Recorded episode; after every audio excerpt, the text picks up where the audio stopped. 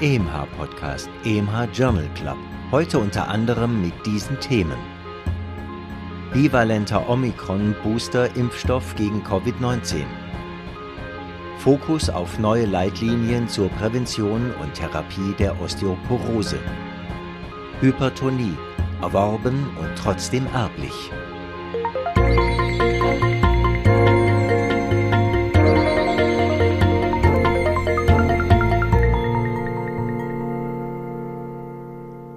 Hörerinnen, liebe Hörer, herzlich willkommen zu einer neuen Folge des EMH Journal Club.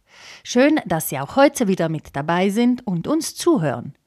Die hier besprochenen Studien werden ausgesucht, geschrieben und hier im Podcast auch gleich kommentiert von Professor Dr. Reto Krapf. Christian Heller spricht die Studienfacts. Moderiert und produziert wird dieser Podcast von mir. Ich bin Nadja Petschinska.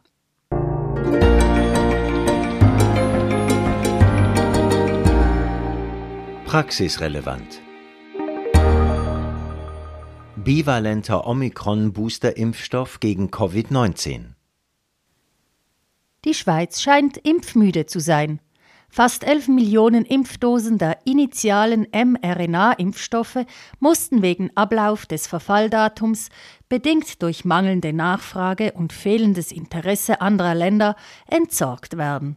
Nun gibt es einen neuen, bivalenten Impfstoff. Die Testung des neuen bivalenten mRNA-Impfstoffes gegen den klassischen Wuhan-Corona-Stamm und gegen die Virusvariante Omikron BA1 gerichtet, führte im Vergleich zu den in den letzten knapp zwei Jahren applizierten monovalenten mRNA-Impfstoffen zu einer erhöhten Konzentration virusneutralisierender Antikörper bei gleicher Verträglichkeit. Wie effektiv dieser Impfstoff hinsichtlich der klinischen Kontrolle der aktuell vorherrschenden Omikron BA5-Variante sein wird, bleibt leider noch ungeklärt. Das SARS-CoV-2-Virus ist uns aufgrund seiner Dynamik aber weiterhin voraus. Eine Boosterimpfung seit dem 10. Oktober 2022. Ab diesem Datum wurde dieser neue Impfstoff in der Schweiz verfügbar scheint aber trotzdem eine gute Idee zu sein.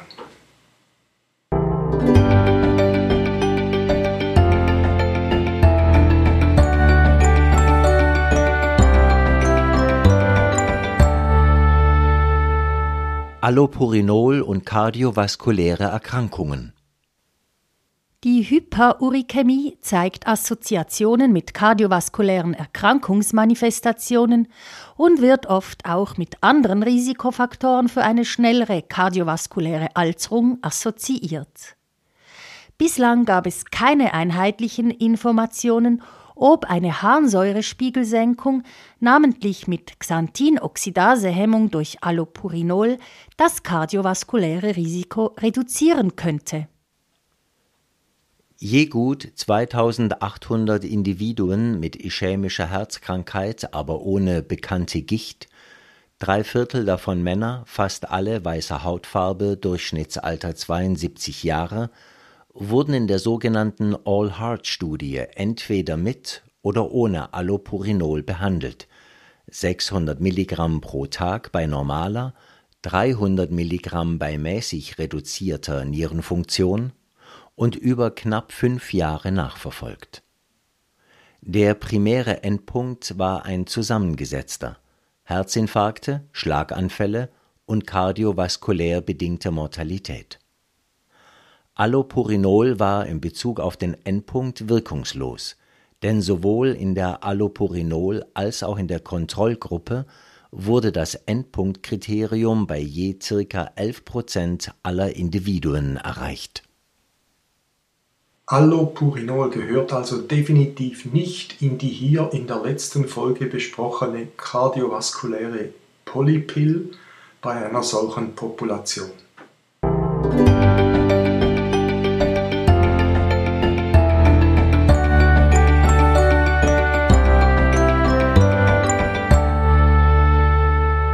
Wie groß ist der Nutzen der Screening-Kolonoskopie? Die Screening-Kolonoskopie wird in der Schweiz als Abklärung der ersten Wahl zur Polypendetektion und Früherfassung von kolorektalen Karzinomen empfohlen und oftmals als Goldstandard präsentiert. Eine große Studie unter sogenannt Real-World-Bedingungen kratzt nun aber an ihrer Patina. 55 bis 64-jährige Individuen Polen, Niederlande, Norwegen, Schweden, Nord-ICC-Studie wurden zwischen 2009 und 2014 randomisiert. Einladung zur Kolonoskopie n gleich gut 28.000 oder kein Screening n gleich gut 56.000 und median zehn Jahre nachbeobachtet. Zunächst musste festgestellt werden, dass die Kolonoskopie und die Idee dieses Screenings nicht sonderlich beliebt war. Nur zwei Fünftel der Eingeladenen, n gleich gut 11.000, ließen sich auch kolonoskopieren. Die Resultate waren dann enttäuschend. Die relative Risikoreduktion bezüglich Karzinom betrug nur 18 Prozent. Die Number needed to prevent wurde auf deutlich mehr als 400 berechnet und die Mortalität war in beiden Gruppen gleich. Warum sind diese Resultate eher schlecht im Vergleich zu Studien mit einer Kombination des Nachweises von fäkalem Blut und Sigmoidoskopie und auch früheren Studien, die die Kolonoskopie als Screening-Methode verwendeten?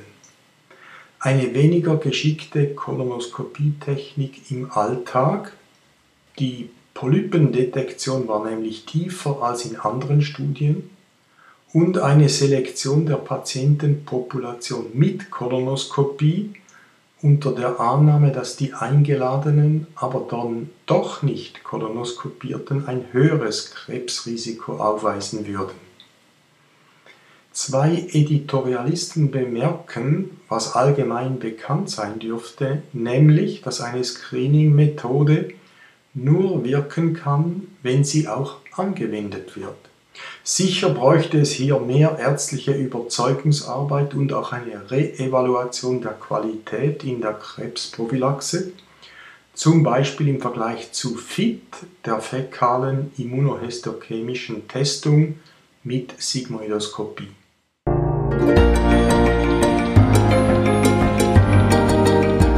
Für Ärztinnen und Ärzte am Spital. Verhinderung zerebraler Embolien nach TAVI. Enttäuschung. Im begleitenden Editorial zu der hier besprochenen Originalarbeit findet sich ein Bild, das den mit einem speziellen doppelten Schirmsystem eingesammelten Dreck zeigt, der im Verlauf einer Transkatheter-Aortenklappenimplantation TAVI anfällt.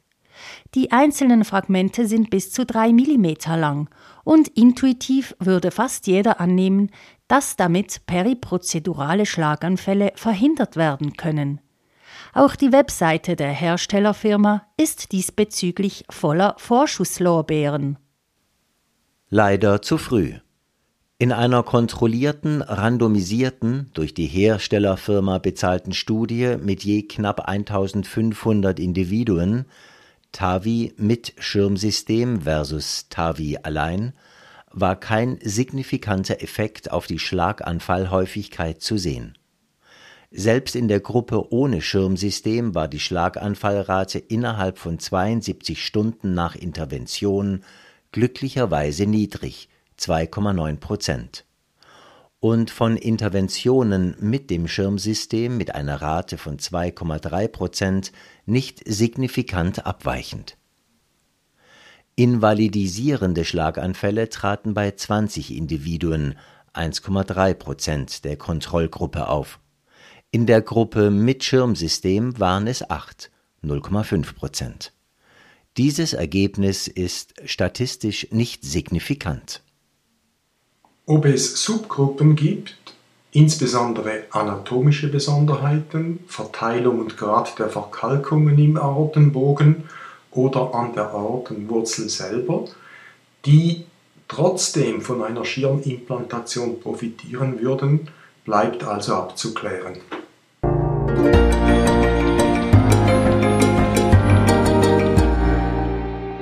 Fokus auf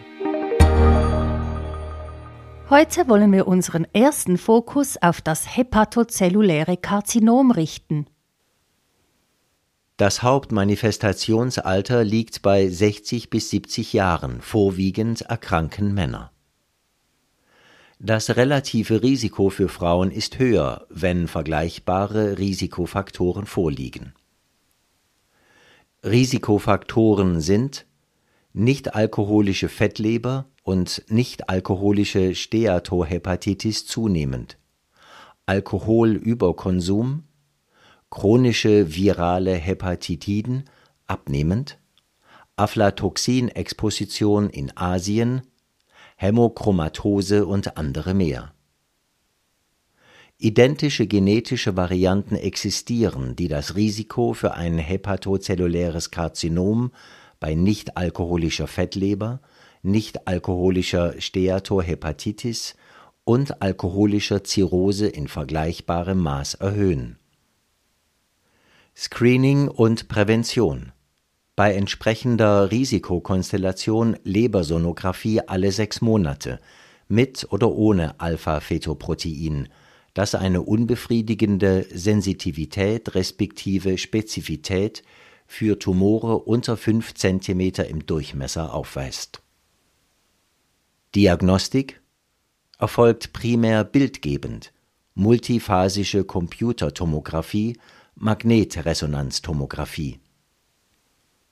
Viele therapeutische Optionen Resektion respektive Lebertransplantation, Thermoablation, Radiofrequenz oder Mikrowellen, Chemoperfusion in die Arteria hepatica respektive in deren Äste, systemische Therapien bei nicht resezierbaren Tumoren vorwiegend mit Tyrosinkinase-Inhibitoren oder immunonkologisch mit Checkpoint-Inhibitoren, monoklonalen Antikörpern.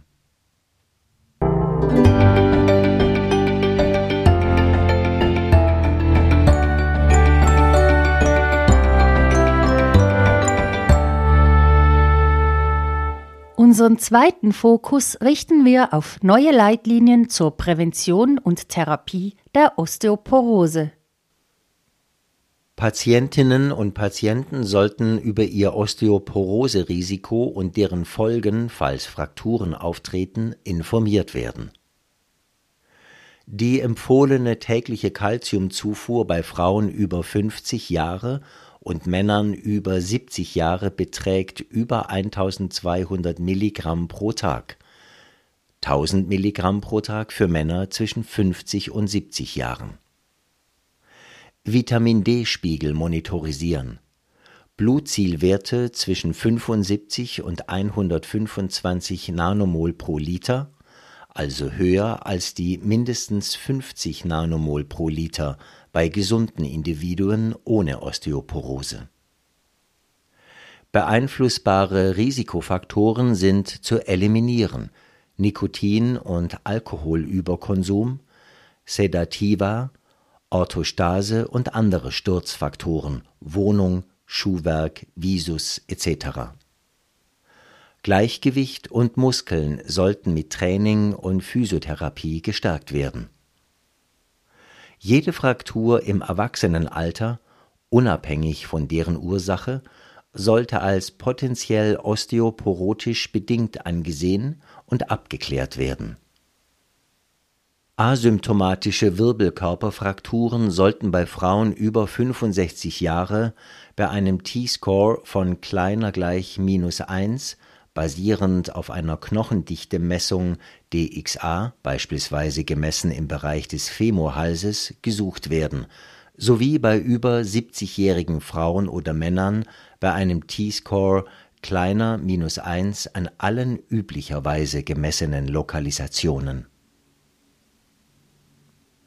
Keine medikamentöse Therapie ist für alle Patientinnen und Patienten erste Wahl. Weitere Maßnahmen müssen individualisiert werden. Die Leitlinien sind umfassend und sehr praktisch orientiert und etwas strenger als die Schweizer Praxis, aber gut fundiert. Die Arbeit ist im Internet frei zugänglich als sogenannte Open Access Publikation.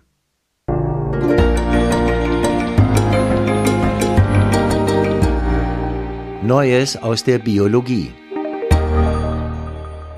Hypertonie, erworben und trotzdem erblich.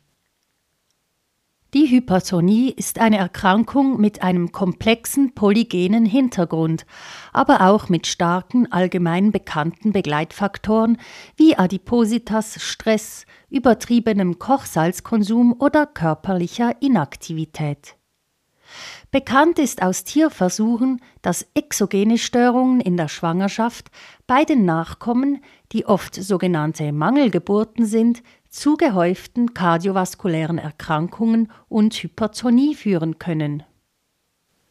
In einer neuen in China durchgeführten Studie untersuchte man den Einfluss einer Sepsis während der Schwangerschaft bei normotensiven Ratten. Eine sepsisähnliche Situation wurde durch Zufuhr von Lipopolysacchariden imitiert. Dabei fiel auf, dass die direkten Nachkommen und die Nachkommen bis in die vierte Generation eine Hypertonie aufwiesen. Messungen an Schwanzarterien und mittels Telemetrie. Die Lipopolysaccharid-Exposition induzierte ein verändertes Methylierungsmuster der DNA, also sogenannte epigenetische Veränderungen. Die genetischen, anscheinend irreversiblen und deshalb weiter vererbbaren Veränderungen führten letztlich zu einer Hyperaktivität des Mineralokortikoidrezeptors und, damit kompatibel, zu einer salzsensitiven Form der Hypertonie. Interessant und für die humane Prävention ein positives Versprechen war die Beobachtung, dass Lipopolysaccharide einen oxidativen Stress in den Feten auslösten. Eine Behandlung mit einer Substanz, welche Sauerstoffradikale binden oder neutralisieren kann, verhinderte die Entwicklung einer transgenerationalen Hypertonie, wie sie die Autoren nennen.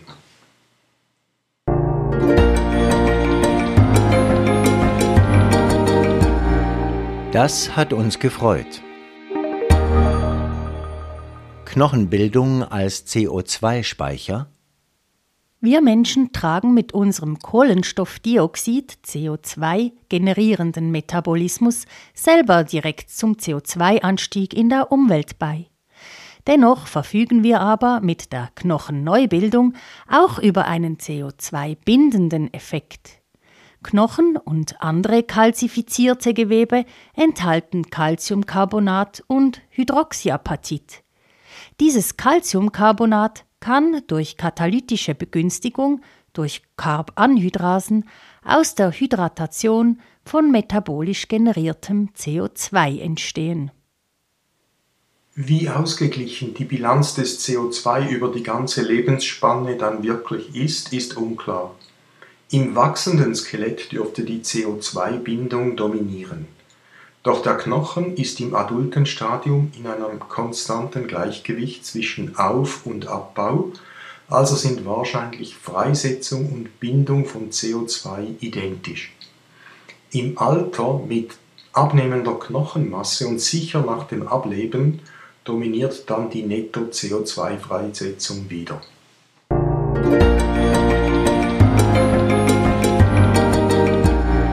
Das hat uns nicht gefreut. Verlangsamen SGLT2-Hämmer die Niereninsuffizienz auch bei Individuen ohne Typ-2-Diabetes?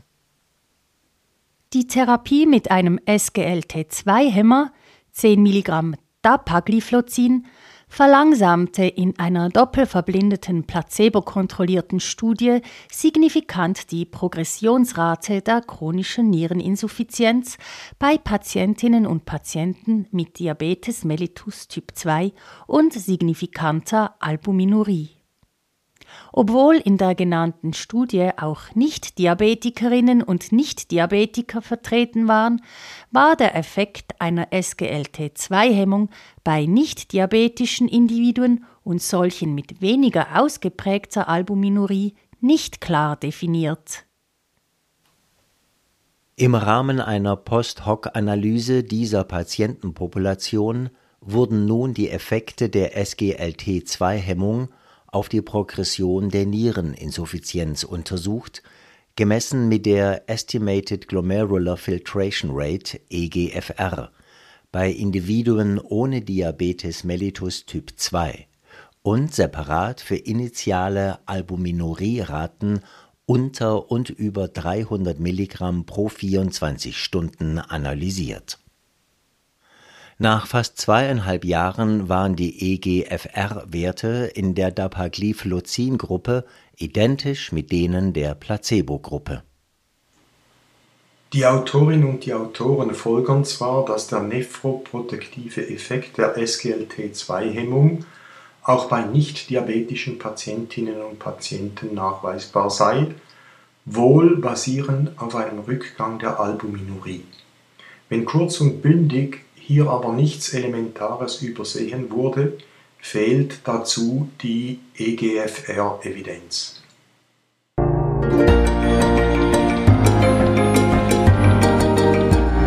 Auch noch aufgefallen. Neue Affenpocken-Epidemiologie.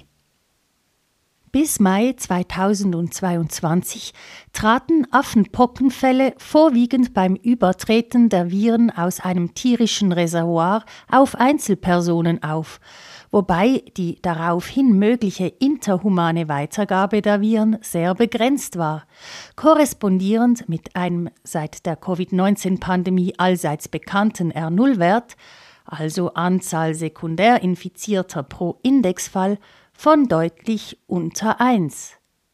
Zudem waren die Affenpocken geografisch mehr oder weniger auf Zentralafrika beschränkt. Mit Stichdatum 10. August 2022 sind aber mehr als 30.000 Fälle in über 80 Ländern außerhalb der ursprünglichen Endemiezone bekannt. Eine neue epidemiologische Analyse zeigte, dass es innerhalb dieser Fallgruppe nur wenige homosexuelle Männer mit multiplen und oder fast simultanen Geschlechtspartnern sind, die für die Verbreitung verantwortlich sind. In diesen sexuellen Netzwerken von Männern, die mit anderen Männern Sex haben, MSM, liegt der R0-Wert deutlich über 1. Die Arbeit weist auch auf die große Möglichkeit der sekundären Übertragung über die Grenzen dieser Netzwerke, zum Beispiel in die heterosexuelle Population hin. Die schnelle interhumane Verbreitung bedeutet, dass neben Verhaltensänderungen, vom Zeitgeist allerdings ungern gesehen, vor allem das Contact Tracing, wahrscheinlich in dieser Situation ähnlich unbeliebt, und Impfungen bei einer klar definierten Zielgruppe wichtig geworden sind.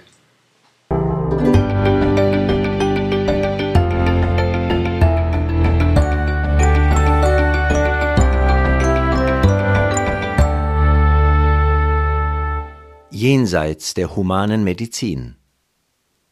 Vor 25 Jahren schlüpfte im Naturhistorischen Museum in Genf eine siamesische maurische Landschildkröte oder besser zwei Schildkröten unter einem Panzer, denn neben den zwei Gehirnen und Köpfen haben die Schildkröten auch zwei Herzen und zwei Lungen. Die Schildkröten erhielten den inadäquaten Namen Janus, denn dieser römische Gott hatte zwei Gesichter und eben gerade nicht zwei Köpfe. Er symbolisierte den Rückblick ins Alte und die Vorausschau aufs neue Jahr und gab somit dem Januar seinen Namen. Die Schildkröten leben übrigens noch immer und anscheinend gut im selben Museum. Bei Menschen ist eine solche Symbiose undenkbar. Hat der Panzer keine andere Wahl als eine friedliche Koexistenz erlaubt?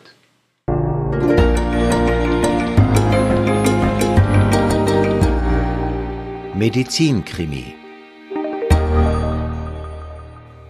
Herkunft des SARS-CoV-2-Virus immer noch ungeklärt.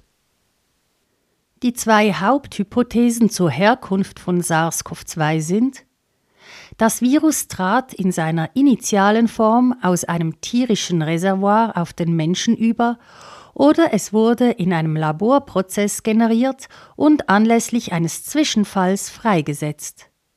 Bei der Forschung handelt es sich um eine, damals noch aktive, binationale Zusammenarbeit zwischen dem Wuhan-Institut und verschiedenen universitären US-Partnern, namentlich der University of North Carolina. Dabei wird immer wieder erwähnt, dass ein früheres Projekt, das allerdings von der offiziellen Forschungsförderung abgelehnt wurde, die Konstruktion einer Spaltstelle im S1-Protein von SARS-CoV-2 vorschlug. Diese Spaltstelle kommt auch im epithelialen Natriumkanal vor, der unter anderem in Lungenepithelien exprimiert wird. Aufgrund einer identischen Sequenz von neun Aminosäuren wird die Anklage erhoben, dass diese Manipulation bewusst vorgenommen wurde, um die Bindungsfähigkeit von SARS-CoV-2 in den Lungen zu verstärken, das heißt das Virus infektiöser und pathogener zu machen. Es gibt nun komplizierte molekularbiologische Argumente für und gegen dieses Szenario. Beizupflichten bleibt den Wissenschaftlerinnen und Wissenschaftlern, die in SARS-CoV-2 eine potenzielle biologische Waffe sehen, wenn sie die unabhängige Analyse aller bisher unter Verschluss gehaltenen Daten in US-Labors fordern und sich davon wichtige Aufschlüsse erhoffen. Die chinesischen Behörden und Forscherteams hatten schon zu Beginn des Ausbruchs eine sonst international übliche Transparenz sofort und anhaltend vermissen lassen, was die Krimi-Hypothese eher fördert denn entkräftet.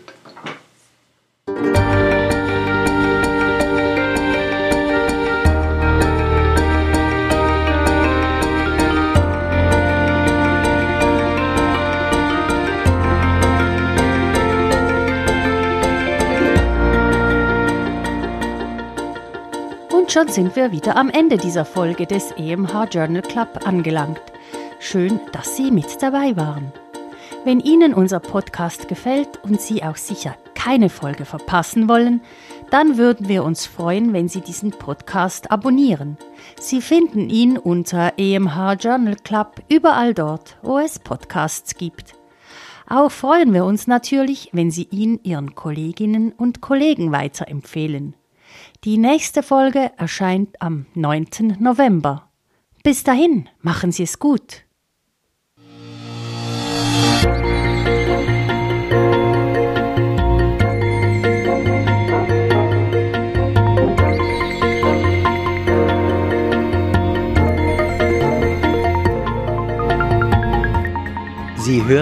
EMH Podcast, EMH Journal Club. Konzept, Textbearbeitung und Moderation Dr. Nadia Petschinska.